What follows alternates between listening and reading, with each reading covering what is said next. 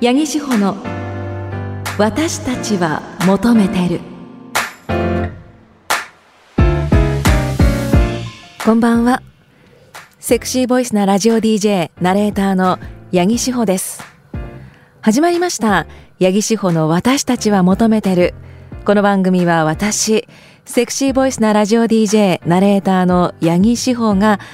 女性が発信する大人の性と愛をテーマに性を時に真面目に時に砕けて話す真の教養番組です。2023年が終わるよということで大晦日の放送。いやあのないと思ってました。だってこんなあと数時間で終わっちゃうから特番とかが入って番組は潰れるのかなって勝手に思っていたらねなんと2023年の終わり間際まで皆さんと一緒に過ごすことができるなんて嬉しいですね。これはあの12月17日生放送の後初めての収録なんですけど生放送本当にたくさんのメッセージありがとうございます。こんなにやっぱり普段から聞いてる人いたんじゃんっていうね。メッセージもっと普段から送りなさいよ。ね 送りなさいよ分かってるでしょ？っていう感じなんですけど。ねなかなか通常回との落差を感じましたけど。でも本当たくさん聞いていただいてメッセージもありがとうございます。ちょっとね生放送で紹介できなかったメッセージをいくつか。ポストマンさんですね。三重県の方。えー志保さん私は食べることが大好きなのでついつい名古屋飯について聞きたくなるんですが今日あたりまあ生放送の時ですね。は寒い時などはやっぱり味噌煮込みうどんを食べたくなるんですが志保さんは寒い時に何が食べたくなりますか？ちなみにこの時期はスガキ屋の味噌煮込みうどんの袋麺をストックしています、えー、寒い時お鍋食べたくなるキムチ鍋とかやりがちですけどね。いやあの私まだスガキ屋行けてないんですよ。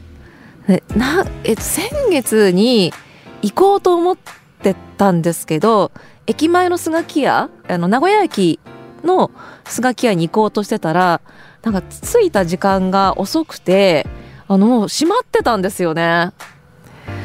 いやー味噌煮込みうどんは何かしらで食べてます。結構私名古屋飯とか来るたびに食べたりしてるんですけどあんま放送で言ってないからね。あの X のアカウントにこれ食べましたとかあんかけパスタ食べましたとかあの結構載せてるのでそちらチェックしてください。なかなかねあのこの番組やっぱり性がテーマなので性をテーマにした名古屋飯 性のつくご飯ありますかね？あうなぎね。確かに私まだうなぎ食べてないです。ひつまぶし。この番組が始まってから食べてないのでおごってくれる人を募集します。今日年内最後の収録だし一人で食べるか。ちなみになんかあの結構もう芋弱ってきてるのでできれば味が濃くない名古屋飯。でおすすめあれば紹介していただきたいなっていうふうに思います。はい。あの小倉トーストとか大歓迎なんですけどね。はい。さあこの番組では皆さんからのメッセージお待ちしています。CBC ラジオ八木志保の私たちは求めてるのホームページにアクセスして番組メールフォームからお送りください。収録なので来週以降に読ませていただきます。番組の感想は X 旧 Twitter でハッシュタグわたもとひらがなわたもとでもたくさんつぶやいてくださいね。それでは CBC ラジオ八木志保の私たちは求めてるこの後10時30分までお付き合いください。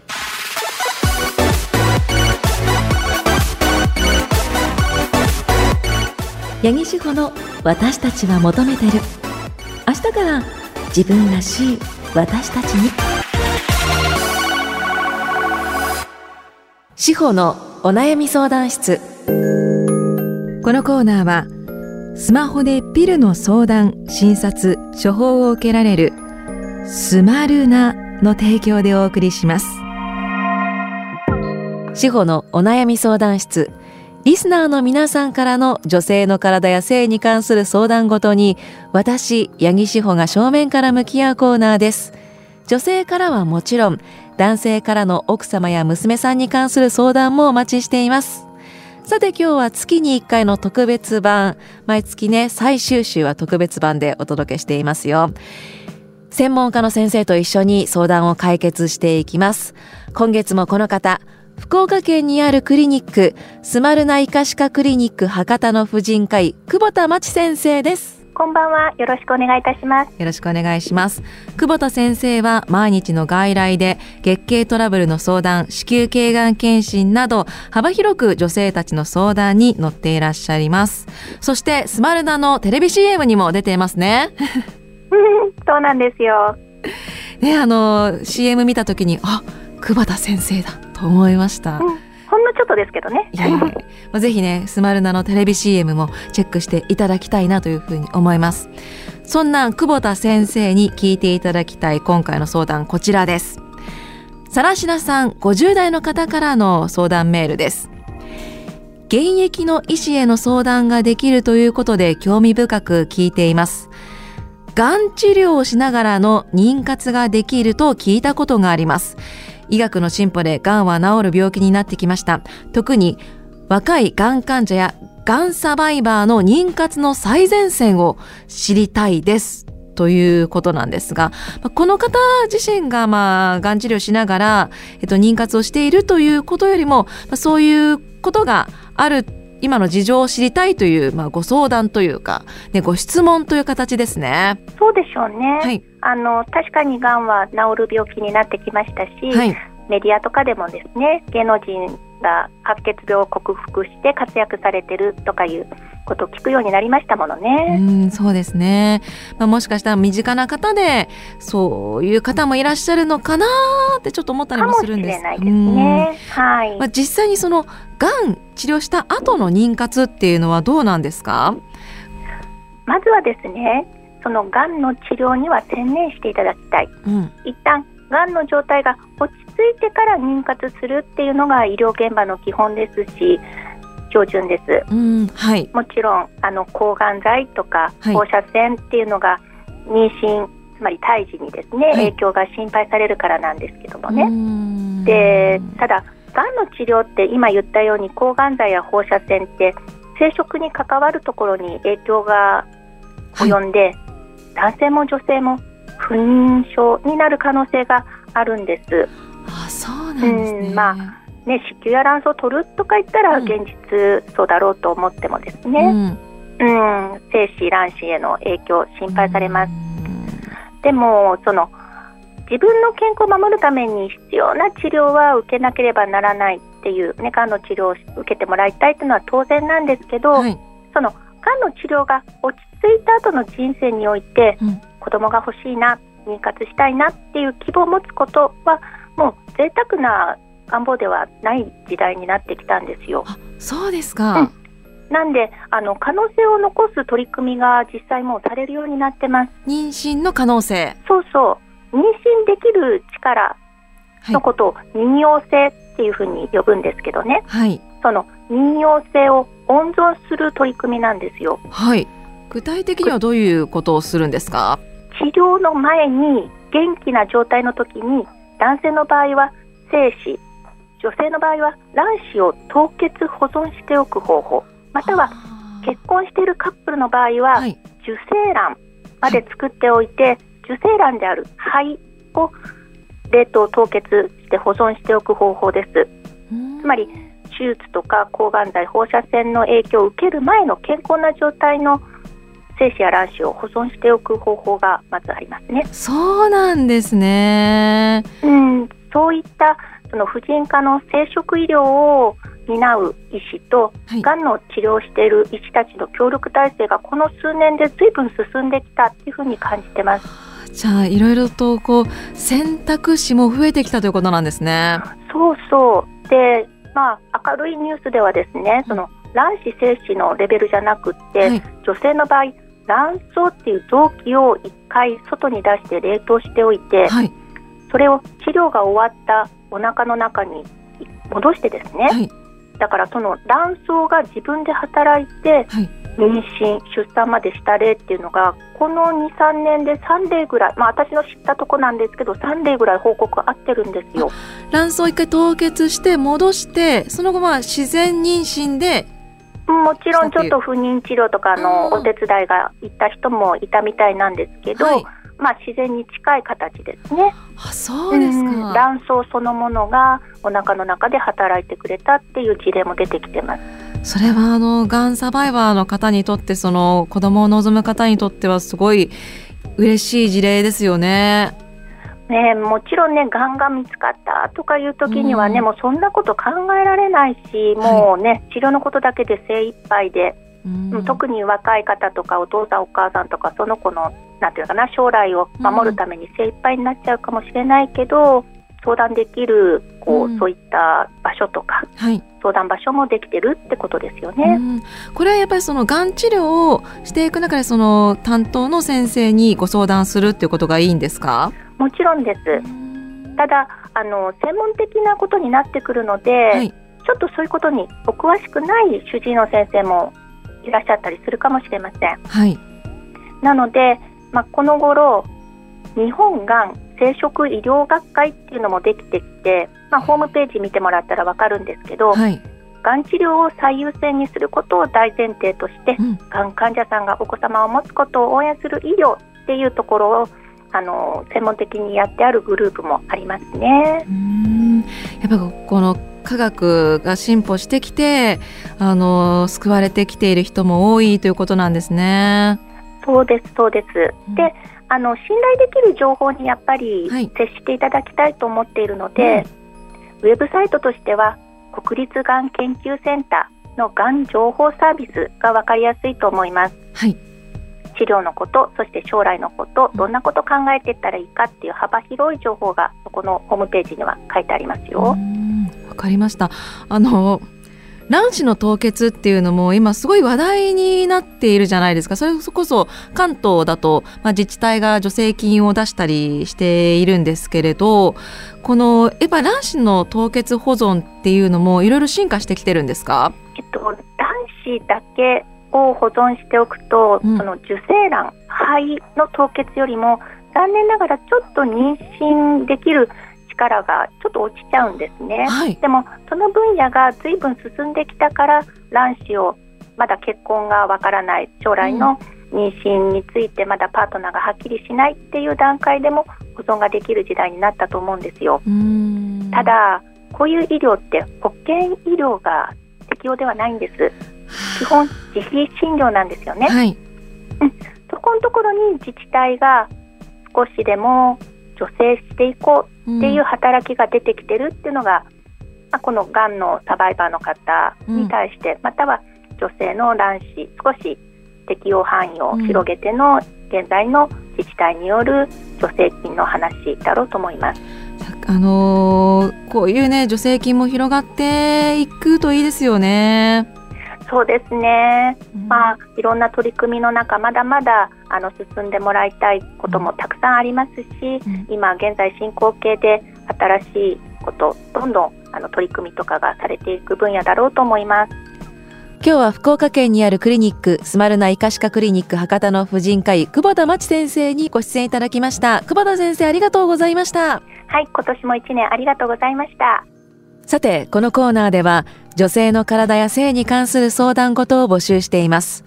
女性からはもちろん男性からの奥様や娘さんに関する相談でも OK です。メッセージは CBC ラジオ八木志保の私たちは求めてるのホームページにアクセスして番組メールフォームからお送りください。志保のお悩み相談室。このコーナーはスマホでピルの相談。診察処方を受けられるスマルナの提供でお送りしました。八木志保の私たちは求めてる。メッセージ送ってくれないの？2023年を振り返ろう！振り返ろのエロはもちろんカタカナこちらの企画では皆さんが今年刺激的だった体験、物、こと、お世話になった男優、女優などなどエロにまつわる2023年の思い出を募集、紹介しみんなですっきりとした気持ちで新年を迎えようじゃないかという新年ウェルカム型特別企画となっております。紹介しましょう。こちらは北陸の除草剤さん石川県からありがとうございます。2023年を振り返ろう振り返るとやっぱり CBC ラジオ夏祭りで生の八木さんに会えたことその時レザーコーデにロングブーツの女装でお会いできたことが一番心に残っています。正直お会いして反応に困るかもしれないから女装で行くかどうか迷いましたが私のしたいようにしようと思って猛暑もお構いなしそうですよね。猛暑の中のレザーブーツ大変だ。レザースカートにロングブーツで行きました。夏祭りで八木さんにお会いしお話ししたりツーショットの写真まで撮っていただいたりと今年一番の思い出にしていただきました。いただいたサインと写真と購入したアクリルキーホルダーは部屋の一番高いところに今でも飾っています。来年の夏祭りでも女装で八木さんに再会できたらと思っています。レザーコーデ的には3月か4月ぐらいにイベントがあれば嬉しい。指定された。ちょっとね春わからないですけどでも来年も夏祭りに呼んでいただくためにはこの番組の継続が必須なのであの継続できるように、えー、X での盛り上げやメッセージもねいただけたら嬉しいんですがもう燃えてますよ。もちろん女装で来てくださったこと嬉しい。ありがとうございます。まあね、自分らしい格好で自分の好きなファッションをね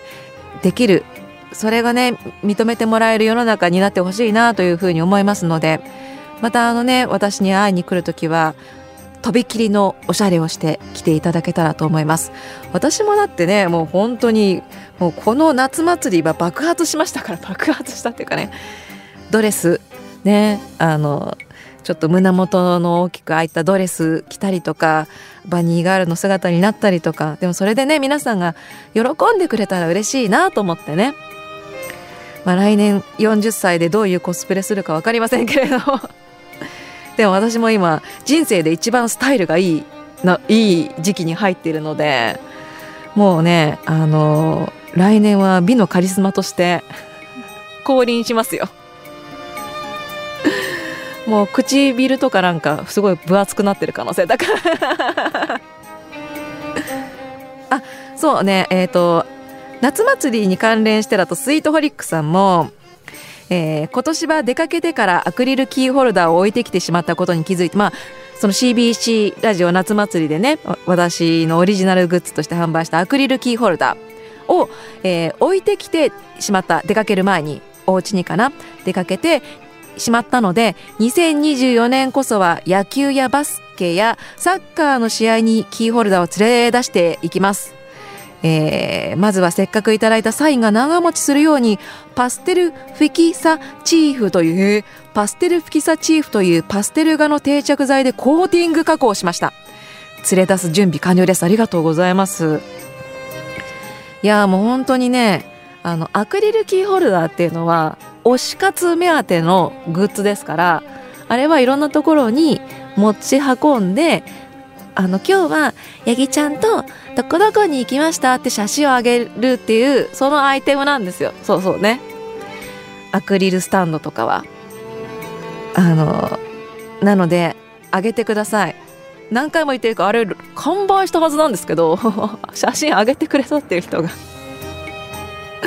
23人しかいないからおかあなんか売れあれ？なんか私完売したっていうのなんか妄想だったのかなって。私のなんか勝手な記憶改ざんか何かなのかなって思う時があるんですけどでハッシュタグわたもとをつけてねあのつぶやいていただけるとすごく嬉しいです。はい。そしたら私もこうリツイートとかするのでね、皆さんのね、投稿をね、リポストか。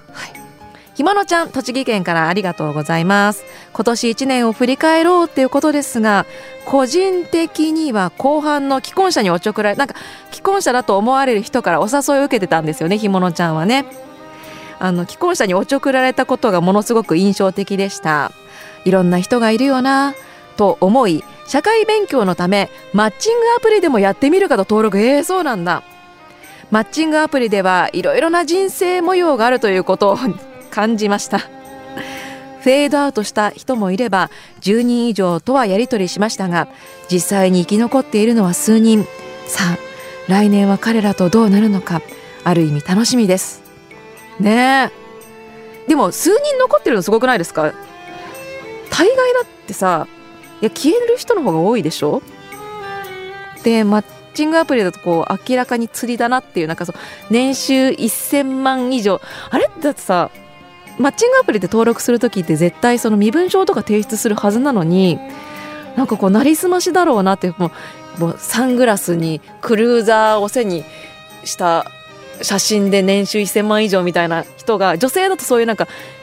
いわゆるなんか起業家お金持ちみたいな人が出てくるんですよ。でマッチしても絶対返信来ないからね。あれはもうでも釣りとしか思えないから。でも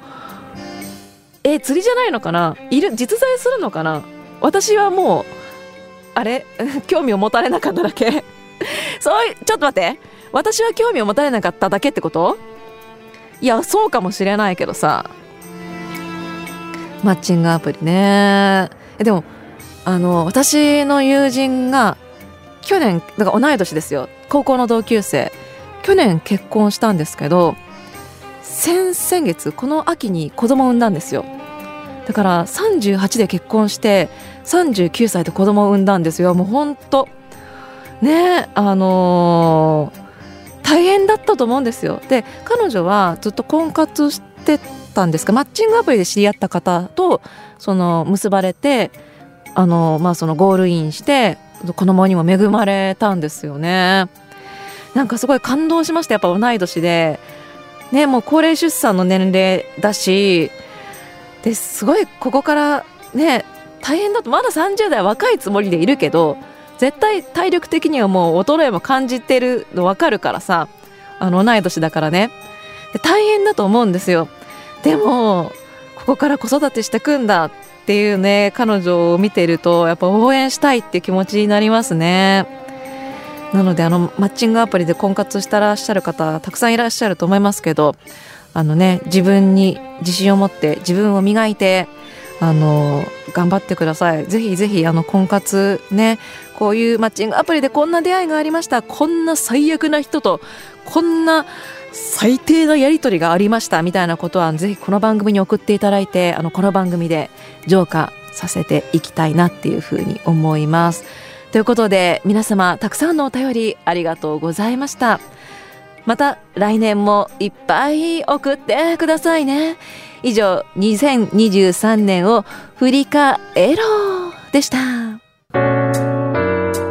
エンディングです。ちょっとまたあのねメッセージ生放送で紹介できなかったメッセージ読もうかな愛知県高浜市高浜のスギちゃんえー、生放送なんですね毎週日曜日聞いたり聞かなかったりすみません正直ね聞き逃したらポッドキャストもあるんだよ。ありがとうございます。若狭アナウンサーが先日ドラマキング金曜日の番組中に八木さんとすれ違ったけどまだ挨拶していないなと言っていました。八木さんとの絡みを楽しみにしてました。本当ですか？どうなんでしょうね。社交辞令だと思うんですけど。わかんないけど。ありがとうございます。あの若狭アナウンサービーズお好きということで私あの元ビーイングの社員でありあの B'z のバックであのバイオリンを弾いたバックオーケストラの経験もあるぐらいのガチガチのブラザーなのではいそうなんですよ。あの小学生の頃からファンクラブに入り高校生の時になんとちょっとご縁いただいて B'z のバックであのコンサートでねバイオリンを弾くという貴重な経験もしその後大人になってからビーイングっていうね B'z のレコード会社で働いてたこともあるっていうぐらいの話ビーズトークの話のネタはめちゃめちゃあるからあの ビーズ番組とかねあのやる際はぜひ読んでいただけたらと思います。はい。さあ本当に今年2023年ありがとうございました。この番組は皆さんからのメッセージがないとなかなか成り立たない番組なので、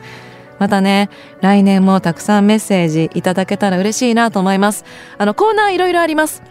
フェチ秘密みんなの初体験呪ってやる志保のお悩み相談室などございますあのどのコーナーをいつ収録するのかっていうのはちょっと直前にならないとねお知らせできない部分もありますけれどもあの各種コーナーへのお便りはいつでもお待ちしております。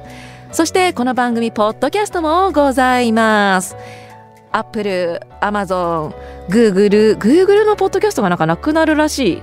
YouTube に統一されるらしいですよ。はい。